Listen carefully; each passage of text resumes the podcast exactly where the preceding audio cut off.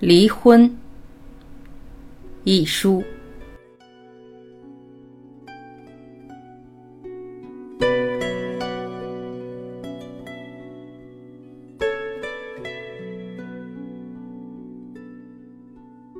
吴姐搬到我们家来的时候，我还莫名其妙，根本不明白发生了什么事。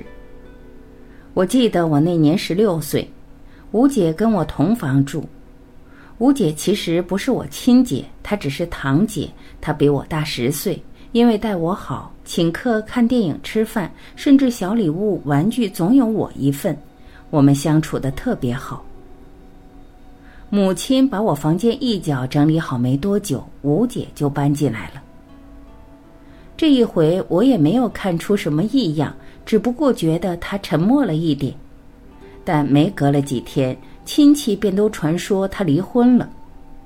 离婚大概是不幸的事，我当时不大明白。反正大人说不好，吴姐不肯回娘家，因为大伯当初并不赞成这头婚事。吴姐为了要嫁过去，吵了一大顿，没隔多久又自己打脸闹离婚，所以不肯搬回娘家，搬到我们家来住。我觉得吴姐并没变。不过，众人对他的口气都变了，连老张也嘴碎。叔叔阿姨也真是，怎么把离了婚的拉来住？好像一离婚，一个女人就不再是一个女人，变成只怪物了，头上有角，身上有鳞，说不定一张口还会喷出火来。老张是我们家的保姆，在我们家做了近二十年。我还没出世，他老太太便住在我们家，我得让他三分。不过这人以前见了吴姐，却是眉开眼笑，五小姐长，五小姐短的。因为吴姐出手阔，过年过节她总捞点好处。如今为了这离婚两字，她忽然来这么一个大变脸，我就不明白，而且很纳闷，吴姐跟老张扯上什么关系了？吴姐是主人，难道一个女人离了婚，身份便贬值到这种地步？于是我就想，一个女人是不能离婚的，一个女人只好结婚，到了年龄一定要嫁，但婚是不能离的。吴姐有时候坐在我对面，我就细细的打量她起来，她跟以前一模一样，穿得很考究，打扮得很考究，一张脸白白的。秀气的鼻子，清澈的眼睛，一切都跟以前一样。我实在看不出他有什么不同。有时候我瞪得他久了，他便淡淡的笑笑。傻子，瞪着我看什么？那口气真的平静，出奇的平静。一天放学，我听见爸爸妈妈在商议：这样把他留着，总不是个办法。妈妈说：“你放心，难道他真的在这里一辈子不成？他也是个心高气傲的，看得起我们来住几天。听说他已经在外边找到房子了，这三五天便搬出去。新房子总要粉刷装修，你这么心急要赶他走做什么？”爸爸说：“我马上站在爸爸这一边，深觉爸爸说的有理。”我怕他对小新有不良影响，妈妈说：“笑话，小新才十六岁，有什么不良影响？你这样子，恐怕吴姐早察觉到了，我们何苦嫌他？你倒是顶帮着侄女儿。”妈妈说：“到底是亲骨肉一样的，你有没有劝他？劝，当初他要嫁那个浪荡子。”我帮着他父母劝得唇焦舌烂，他都不听。这两年要离婚，又反过来去劝他们和好，我变成什么了？我好歹不说话。爸爸长叹一声：“哎，这孩子，吃亏在太聪明了一点。”是呀，现在的人就是这样，不和则离，是离了又怎么？难道还能找到更好的？男人都有脾气。娶个二手货太太不怕人笑，就算有这样一个好男人，也难见将来的公婆。他也不细想去，他就是仗着几分才貌。人各有志，他又没问谁赊借，随他去罢了。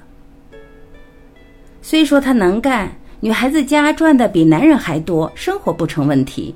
到底孤零零一个人没意思，他又不肯回家。其实打虎不离亲兄弟，过一阵子也没事儿了。爸爸说：“有个孩子也许好点儿，他们又没孩子。”妈妈说：“你不明白，现在人不一样了，有个七八个孩子一样离。你也离婚，他也离婚，变了什么新玩意儿似的，真看不顺眼。做女人看开一点，大大小小谁不受过一点气？吴姐真是新时代女性。”忽然之间，我发觉妈妈空读了半辈子的书，基本上思想跟老张也是一样的。以前吴姐身上没半寸不好，现在吴姐是千疮百孔的。爸爸说：“他要是搬出去了，你千万别多嘴。”得了，我年纪活在狗身上了，还带你吩咐。”妈妈说道。妈妈很虚伪，大人都虚伪，除了吴姐，所以我怀疑吴姐还不算是大人。晚上，吴姐回来了，妈妈对她仍然很客气。吃饭时连连替她夹菜。我想起了妈妈下午那番话，又看到她两副截然不同的嘴脸，胃口就没有了。临睡的时候，吴姐在床上翻报纸，我忍不住就问她：“吴姐，你真的离婚了？”她一呆，然后说：“是的。”仍然翻着报纸。吴姐，为什么要离婚？我问。你不会明白的。吴姐，说给我听，也许我明白。真的，也许只有你能够明白。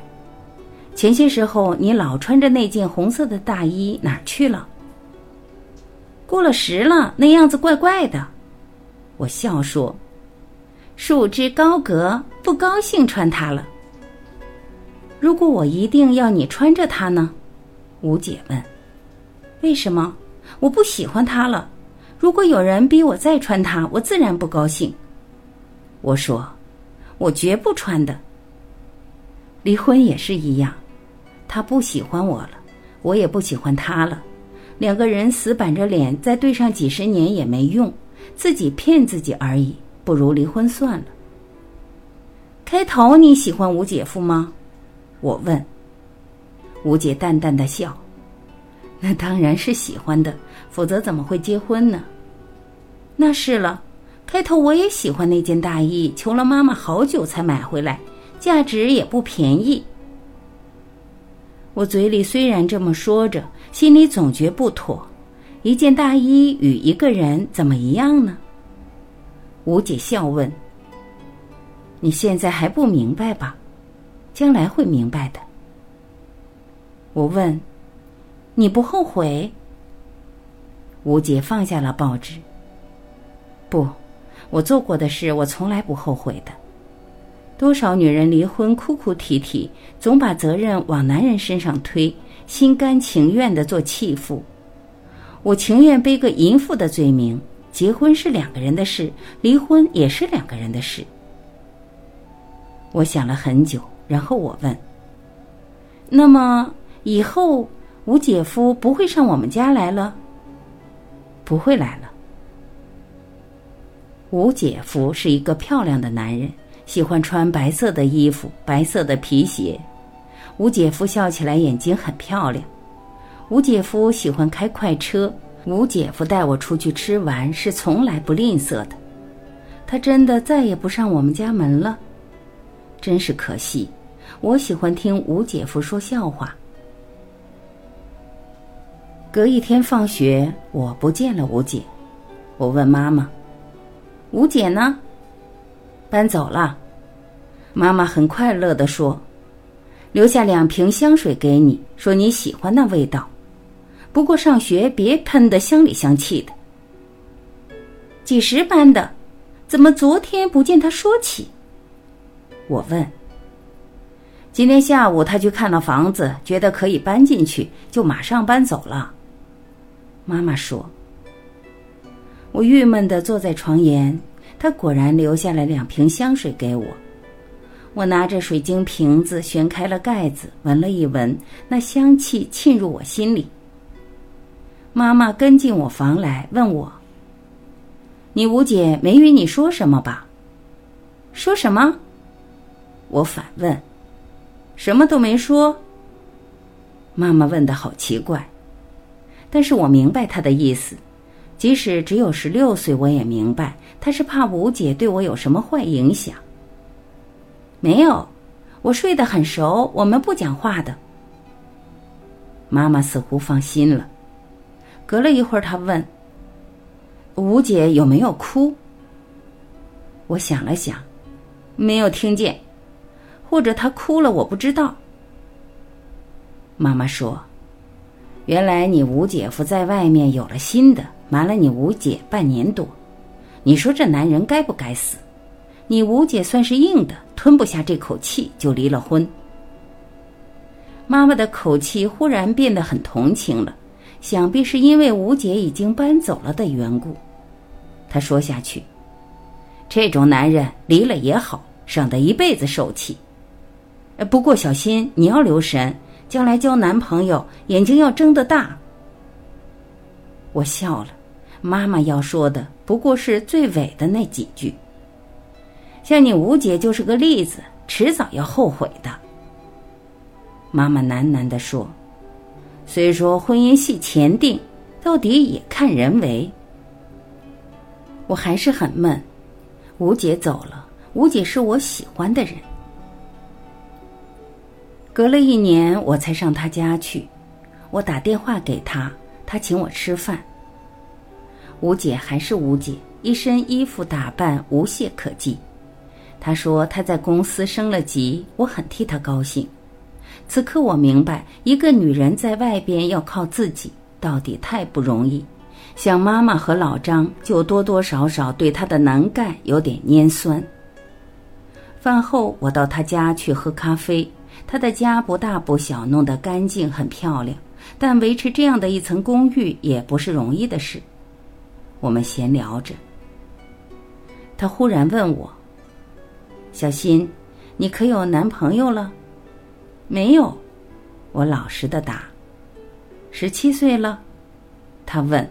“是的，今年毕业，读两年预科，看升不升得了大学，升不上只好出国。”“吴姐，你是哪里的？”“伦敦大学圣玛丽院。”他口气还是淡淡的。我希望也考得上。我羡慕的说：“考大学简单的很，天下最难的是婚姻。”他笑道。我大胆的问：“吴姐，你有男朋友吗？”“有，怎么没有？”他坦白：“一个女人离了婚，如果不打算马上结婚，多少有几个男朋友。”不过那些是很普通的男朋友就是了，吃一顿饭，喝一次茶，也有些男人以为离婚妇人多多少少可以占点便宜，那算了，我还不至于到那样地步，于是爽爽快快的叫他们死了这种坏心。反正离婚之后，忽然发觉很难做人，轻一点马上吃亏，重一点又被人闲话。瞧这女人，婚都离过了，还黄熟梅子卖青，这世界奇怪的很。做人是做给别人看的，凡事非得偷偷摸摸不可。有些人压了十多个贫妇，仍然以小姐身份白纱白衣的进教堂去了。我不爱这一套，我过分名正言顺、光明正大了，那些人反而看不过眼。爸，岁数越大，越不知道怎么做人。他燃起一支烟吸。他始终没有流过一滴眼泪，也没有说过吴姐夫半句不是。后来等他抽了那支烟，我就告辞了。说也奇怪，没隔多久，一个星期六，我出城买东西，在街上就看见了吴姐夫。他一点儿也没有变，仍然是白衬衫、白皮鞋，头发微卷贴在后颈，比以前瘦了点。也就更潇洒好看。他身边有一个艳丽的女人，但是眼皮就画了几道彩色。他们一直向我走过来，他没有把我认出来，我就气了。吴姐夫，我板起脸来截住了他的路。以前每周五来，周六来，周天也来，买了蛋糕、饼干，嘻嘻哈哈，不知道多快乐。我不信他就忘得这么快。他呆了一呆，脸上好尴尬，看了我半晌，忽然说：“是你，小新。”我有种快感，这种事也只有十七岁的女孩子做得出。我看也不看他身边的女人，我存心要出他的丑。我说：“吴姐夫，好久不见了。吴姐夫记性真坏。”他并没有生气，还微笑着。他说：“孩子长得快，一下子没把你认出来。我去吃茶呢，你要不要来？”我说：“为什么不来？吴姐夫以为我不会去。多久没吃到吴姐夫的茶了？”我真跟他们两个去吃茶。我用眼角打量着那个女人，这大概是无数女人中的一个吧？什么东西？比得上我吴姐的一个屁！我轻蔑的看着吴姐夫，轻蔑的喝着茶。吴姐夫脾气很好，始终微笑着。隔了很久，他忽然说：“小新，你现在不会明白，将来你总会知道的。”不知道为什么，我想起了以前的周五、周六、周日，以前他们在一起的笑脸喜气。我想起了昨日吴姐的落寞，她现在又低声下气说这话，我竟然哭了。就在茶座里，两百多个人看着我，我就哭了，因为我只有十七岁，天下值得哭的事正多着。这么好看、理想的一对夫妻，为什么就离开了？为什么他没有眷顾吴姐？为什么？我不明白。我哭得痛痛快快，惊天动地。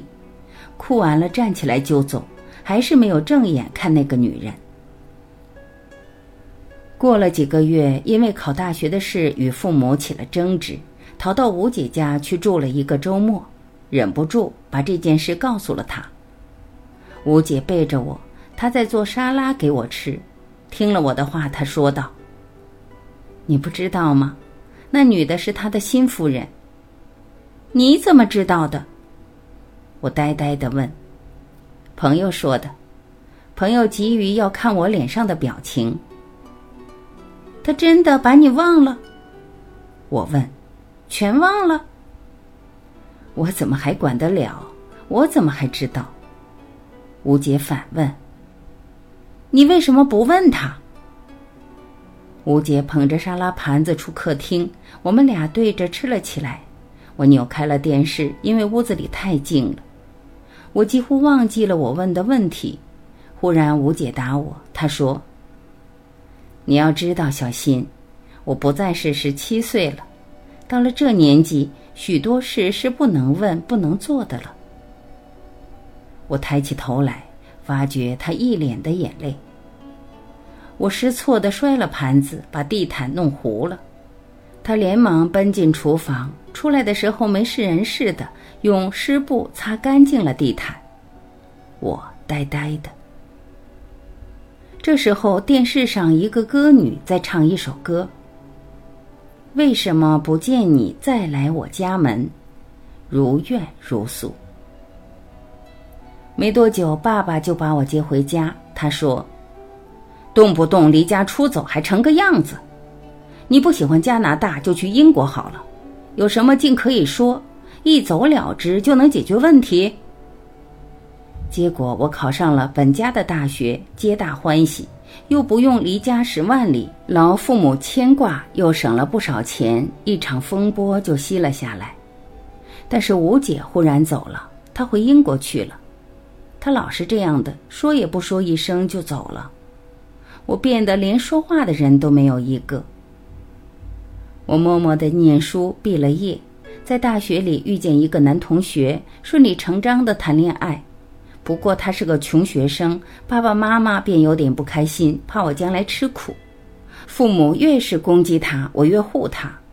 结果我嫁了给他，为了证明什么，我并不知道，只觉得他们逼得我非嫁他不可了。那年我二十一岁，婚后也有过一段好日子，我们两个人都找到了很好的工作，父母开始谅解我们，我们也有了一个像样的家。小虽小，到底是一个家。但是，叫我怎么说呢？他开始拿钱回家，无穷无尽的把钱塞给他父母、他弟妹。他的理由是：我穷过，非叫他们抬起头来不可。储蓄了买房子的钱，他先给家里买；储蓄了买车的钱，他先给家里买。我的牢骚开始多，他开始不耐烦。他弟弟结婚。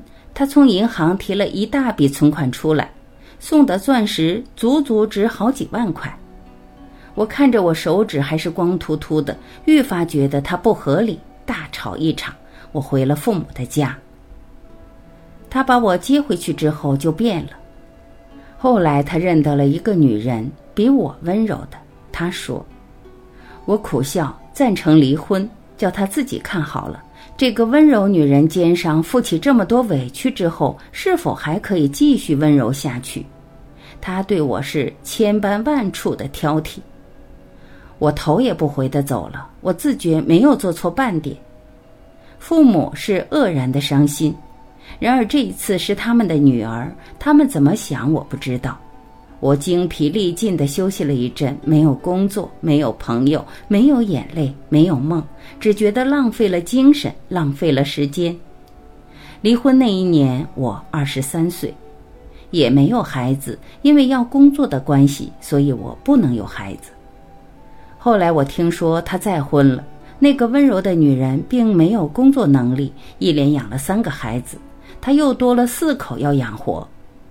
我不明白她的日子怎么过的。听说他家里不满这个温柔的女人，我只是想，如今他倒想情愿有他自己的家了。如今还不是给家人抱怨，当初为什么不醒悟一点？或者我的好处不够吧？或者……我终于做了梦，梦见爸爸问我：“他怎么这么久不来了呢？”醒来之后，我觉得我是家里的负累，我决定去旅行散散心。到了英国，我找到了吴姐，先打了电报给她。她来开门的时候并不惊讶，她弄茶给我喝，就像我十六岁那年。如今我都二十六了，三十六岁的吴姐还是漂亮的，只是在眼角笑起来的时候有一两条细细的皱纹。我与他对坐着，我手里捧着他倒给我的茶。他没有再结婚。他说：“其实如果再忍，恐怕也可以忍下去的。过三年五载的，说不定他的心就回转来了。”我默默的笑着，一只手拿着茶杯，一只手抚摸着他养的玳瑁猫。我没有说话。吴姐轻轻的说下去。只是当时我想，等他三五载，为什么呢？大家一天天的挨着，有什么意思？或者他还有机会寻他的快乐，或者我也还有我的机会，何必双双浸死在痛苦里？我觉得是做对了，至少他没有后悔。我不知道，看他的样子，他仿佛没有后悔。我点点头。我站起来，走到窗口去站着，我说。其实并不是为了他家里，也不是为了其他的女人，大概错的是我吧。我老给他一种感觉，你是我亲手扶持出来的，这大概是不对的。吴姐笑了，过去的事还论他干什么？就像输了一场棋子，还拼死命研究如何反攻一样。除非你打算再下一盘，他说。吴姐说。你还年轻，怕什么？我不想。像我不一样，如今父母没有了，兄弟姐妹都忙得透不过气来，哪管我？我又不是十多二十岁，都老太婆了。不过活一天算一天。我去买了双绒鞋回来，想起极小的时候家里就让我穿这种绒鞋，我就想，如果六十四岁的时候还买得起这样的绒鞋，就算福气了。我听着，你倒是比我明白，小新。他继续说着：“我是到了如今还不明白，当初是怎么一下子离的婚。”我猛然抬起头来，瞪着吴姐。我并不明白为什么他竟没有回头。他轻轻地说：“你知道吗？十年了，我一直没有弄明白。”吴姐，我以为离婚是你提出来的。不不，可以这么说，是我提出来的，是大家提出来的。或者我不该争一口气答应了他。我如果不答应，不见得他可以打死我、抬走我。只是我想，何必呢？是的，何必呢？我说。但是我记得你说一件大衣。他点点头。那件大衣是我。人总有自尊心。小心，那件大衣是我。他对我厌倦了，于是换了一件新的。不管牌子、料子、颜色是否好过先头那件，总是新鲜的好点。或者后来他懊恼了。不过像他那样的人，总还可以再换。他微微一笑。当初我没告诉你们，因为始终要强，是他对我厌倦了。他看着我，我的眼泪缓缓的流下来，我缓缓的用手绢擦去，好像在做一件极普通的事一样，根本眼泪也不过是很普通的事。他说：“只是我想，既然有手有脚，何必受人荼毒？”隔了多年，他总算把事情说清楚了，然而还是不怎么明白。我也并不明白，我只相信他是明白的、有计划的，并且成功了的。但是他快乐吗？我问：“生活好吗？”很好，吴姐说：“他身上仍然是最好的丝衬衫，薄薄的麻长裤。”你寂寞吗？我鼓起勇气问。吴姐说：“慢慢就惯了，也有再婚的机会。不过一个人生活总轻松点。那些对象也不是十分理想，也碰见过理想的人，多数不巧又错过了。这十年来倒是十分安静，有什么大不了的事呢？我是无牵无挂的，活得下去就好，活不下去还有人留着我不成？”他爽朗的笑了起来。那笑里倒是一丝矫情都没有的。我再倒一杯茶。他说：“只是看着旁人结婚生子闹哄哄的，我整天就是等着出去买贺卡季，眼看着人人像一本小说似的有始有终白头偕老，我却像一串炮仗，开头兴致勃勃的抱着，倒是轰轰烈烈的，末了引线进到了水。”忽然无声无息了，像是死了，一口气却没咽，真糊涂，真糊涂啊！我听着，当吴姐说话的时候，我总是听着。然而她没有再说下去，说了这么久，大概也很够了。她去厨房开了罐头喂猫，我们到中国城去吃烧鹅饭，是我请的客。饭后去看了场舞台剧，很尽兴的回来。我与吴姐睡一间房里，我躺一张折叠床，是吴姐为我新买的。她待我总是那么好。我们聊着刚才的剧情，然后睡了。半夜醒来，我轻轻的转身，却听见吴姐也在翻身。我静静的留意吴姐可有哭，没有，听不见。也许她哭了。真是历历在眼前，时间仿佛回到十年之前。我问她。吴姐，你真的离了婚吗？真正不过好像眼前的事，没想到我们的路却是一般的难走。但是吴姐是好的，吴姐从来没有说过吴姐夫半句不是。几天后我就走了，经过了大半个欧洲大陆我才回家的。回家后一会儿又去北美走了一趟。再回来就找了一份工作，好好的做起事来，做得颇有成绩。吴姐忽然写了一封信来，她又结婚了，我错愕不已。吴姐的对象是个中年商人，英国人，四十二岁，经济很有基础。信中还附着张照片，秘密的看牢他，一脸呵护的样子。他在信中写：“为了爱情总是挑剔，这一次可是为生活了。这种有条件的婚姻可以维持一辈子。”我心中想，何尝是为了生活？他何必愁生活？妈妈很为吴姐高兴，很好。几时我们去看他去？他说：“他一直觉得我是吴姐的镜子，吴姐如今有了好结果，我也不会差到什么地方去。”他出去买了一张极大的贺卡。奇怪，我却想起吴姐夫来，两个人遇见了，分开了，就是这样吗？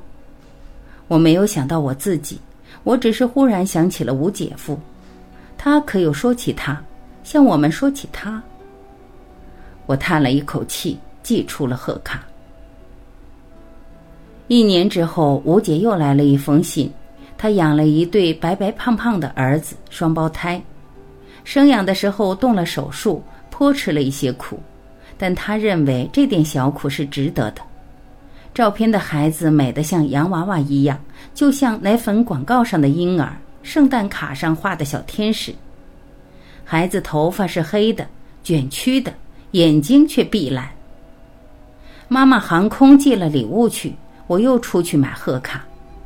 爸爸说：“即使我们去看看吴姐，问她有没有空，别让那个外国人以为她家里没亲戚，好欺负。”妈妈眉开眼笑的说：“才不会呢！你看他们的家在伦敦最好的雪莱区，六间睡房，游泳池，还有佣人。”在外国有奶妈看顾孩子，谈何容易？吴姐早嫁了这样的人，少受多少罪？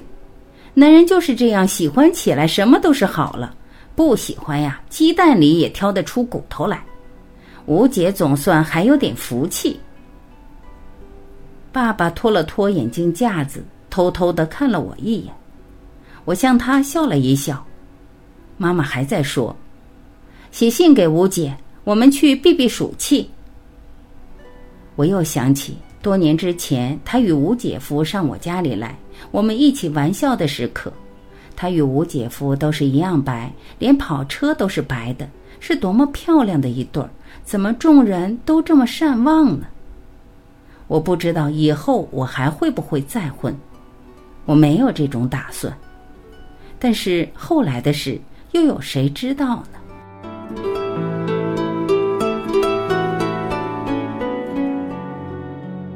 感谢聆听，我是晚琪，今天我们就到这里，明天再会。